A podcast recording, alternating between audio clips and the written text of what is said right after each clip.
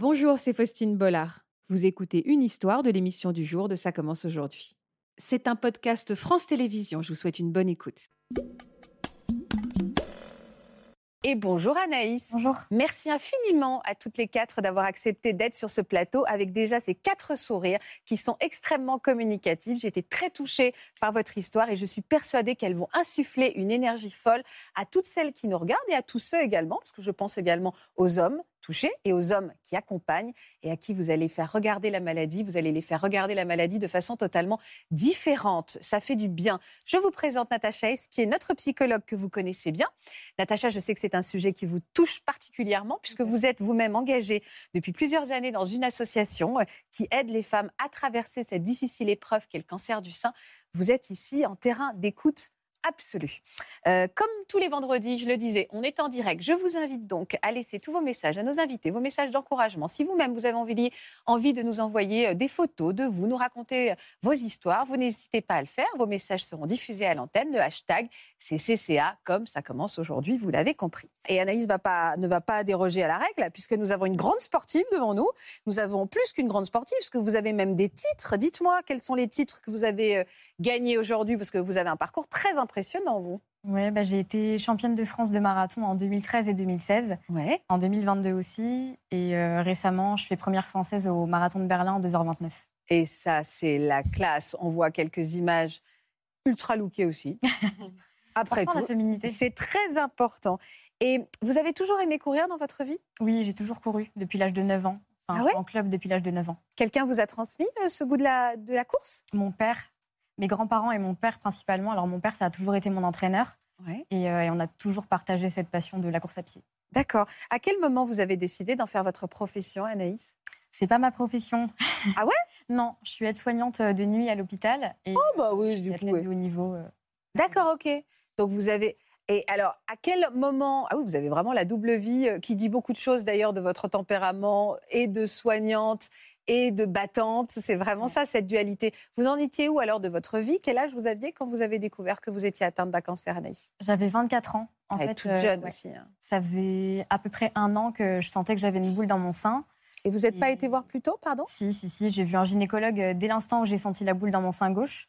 Sauf que quand j'ai vu ma gynécologue, elle m'a dit que à mon âge, à 23 ans, sans antécédents, eh ben, c'était sûrement hormonal et que ça partirait tout seul. Oh c'est chaud. Le hein. cancer, ça fait pas mal. voilà, j'avais pas mal, j'avais juste une petite boule dans le sein. Et... au bout d'un an, que vous avez quand même décidé de, la faire, de faire une biopsie? En fait, j'ai vu un deuxième médecin sur mon lieu de travail. Pareil, on a fait un bilan sanguin qui est revenu parfait.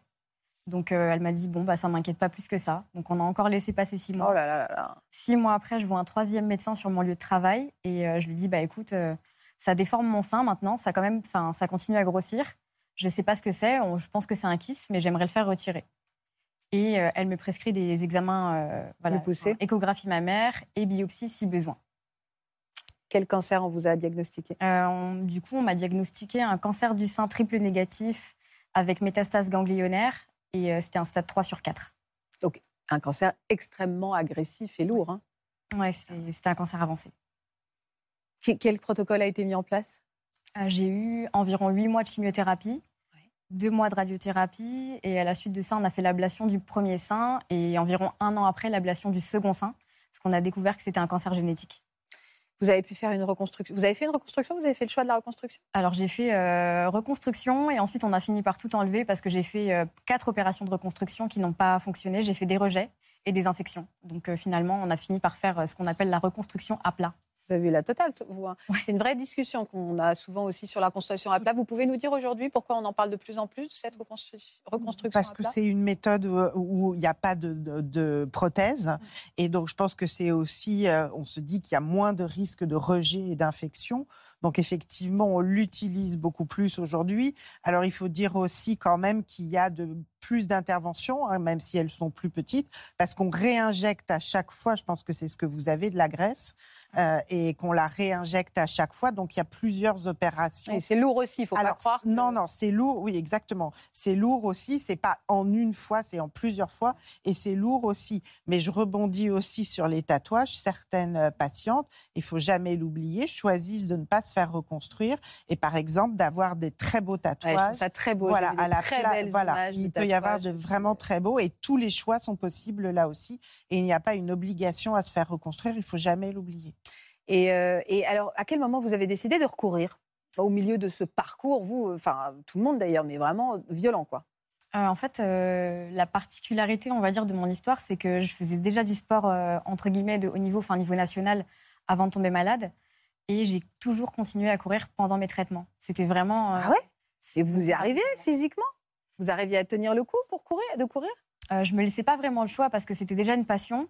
Et euh, comme je pouvais plus travailler dans le milieu médical parce que j'avais plus de défense immunitaire, la seule euh, activité que je pouvais faire dans ma journée, c'était du sport. Ben, comme j'aimais ça déjà, pour moi, c'était inconcevable de ne pas pouvoir en faire. Et euh, je, me suis- je pense que je me suis vraiment, euh, entre guillemets, cachée dans le sport. Enfin, c'est ce qui m'a aidé à m'en sor- à m'en Qu'est-ce que vous ressentiez euh, pendant que vous faisiez, ce, pendant que vous couriez comme ça en solitaire euh, pendant la maladie?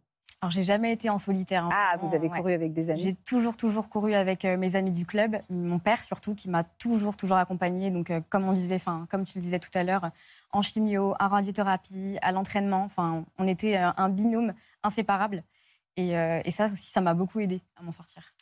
Donc s'exprimer à travers l'art, à travers le rire, euh, à travers euh, la punk attitude et le talent aussi, s'exprimer à travers le sport, garder son identité, parce que là on a l'impression aussi que c'était je, je- je reste qui je suis avec ma passion. Oui, oui, tout à fait. Bah, on, on dit souvent, alors on l'a évoqué, hein, le cancer comme déclic aujourd'hui.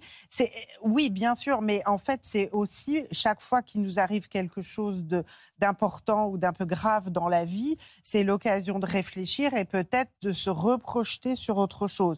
Au fond, on avance grâce ou à cause de ces événements de vie. Et c'est un peu ce que et c'est un peu ce que vous montrez aujourd'hui. Et il y a aussi cette question, bah, qu'est-ce qu'on fait du temps de notre vie? Ça. et je pense que c'est une question De ces deux ans d'arrêt maladie, Voilà, de cette et- pause. et qu'il faudrait qu'on se pose tous et Mm. toutes. Euh, mais c'est ça la question, c'est qu'est-ce qu'on va faire de ce temps de notre vie? Vous avez bien noté que j'ai pas dit du temps qui nous reste. C'est pas ça la question. hein. La question, c'est qu'est-ce qu'on fait de notre vie?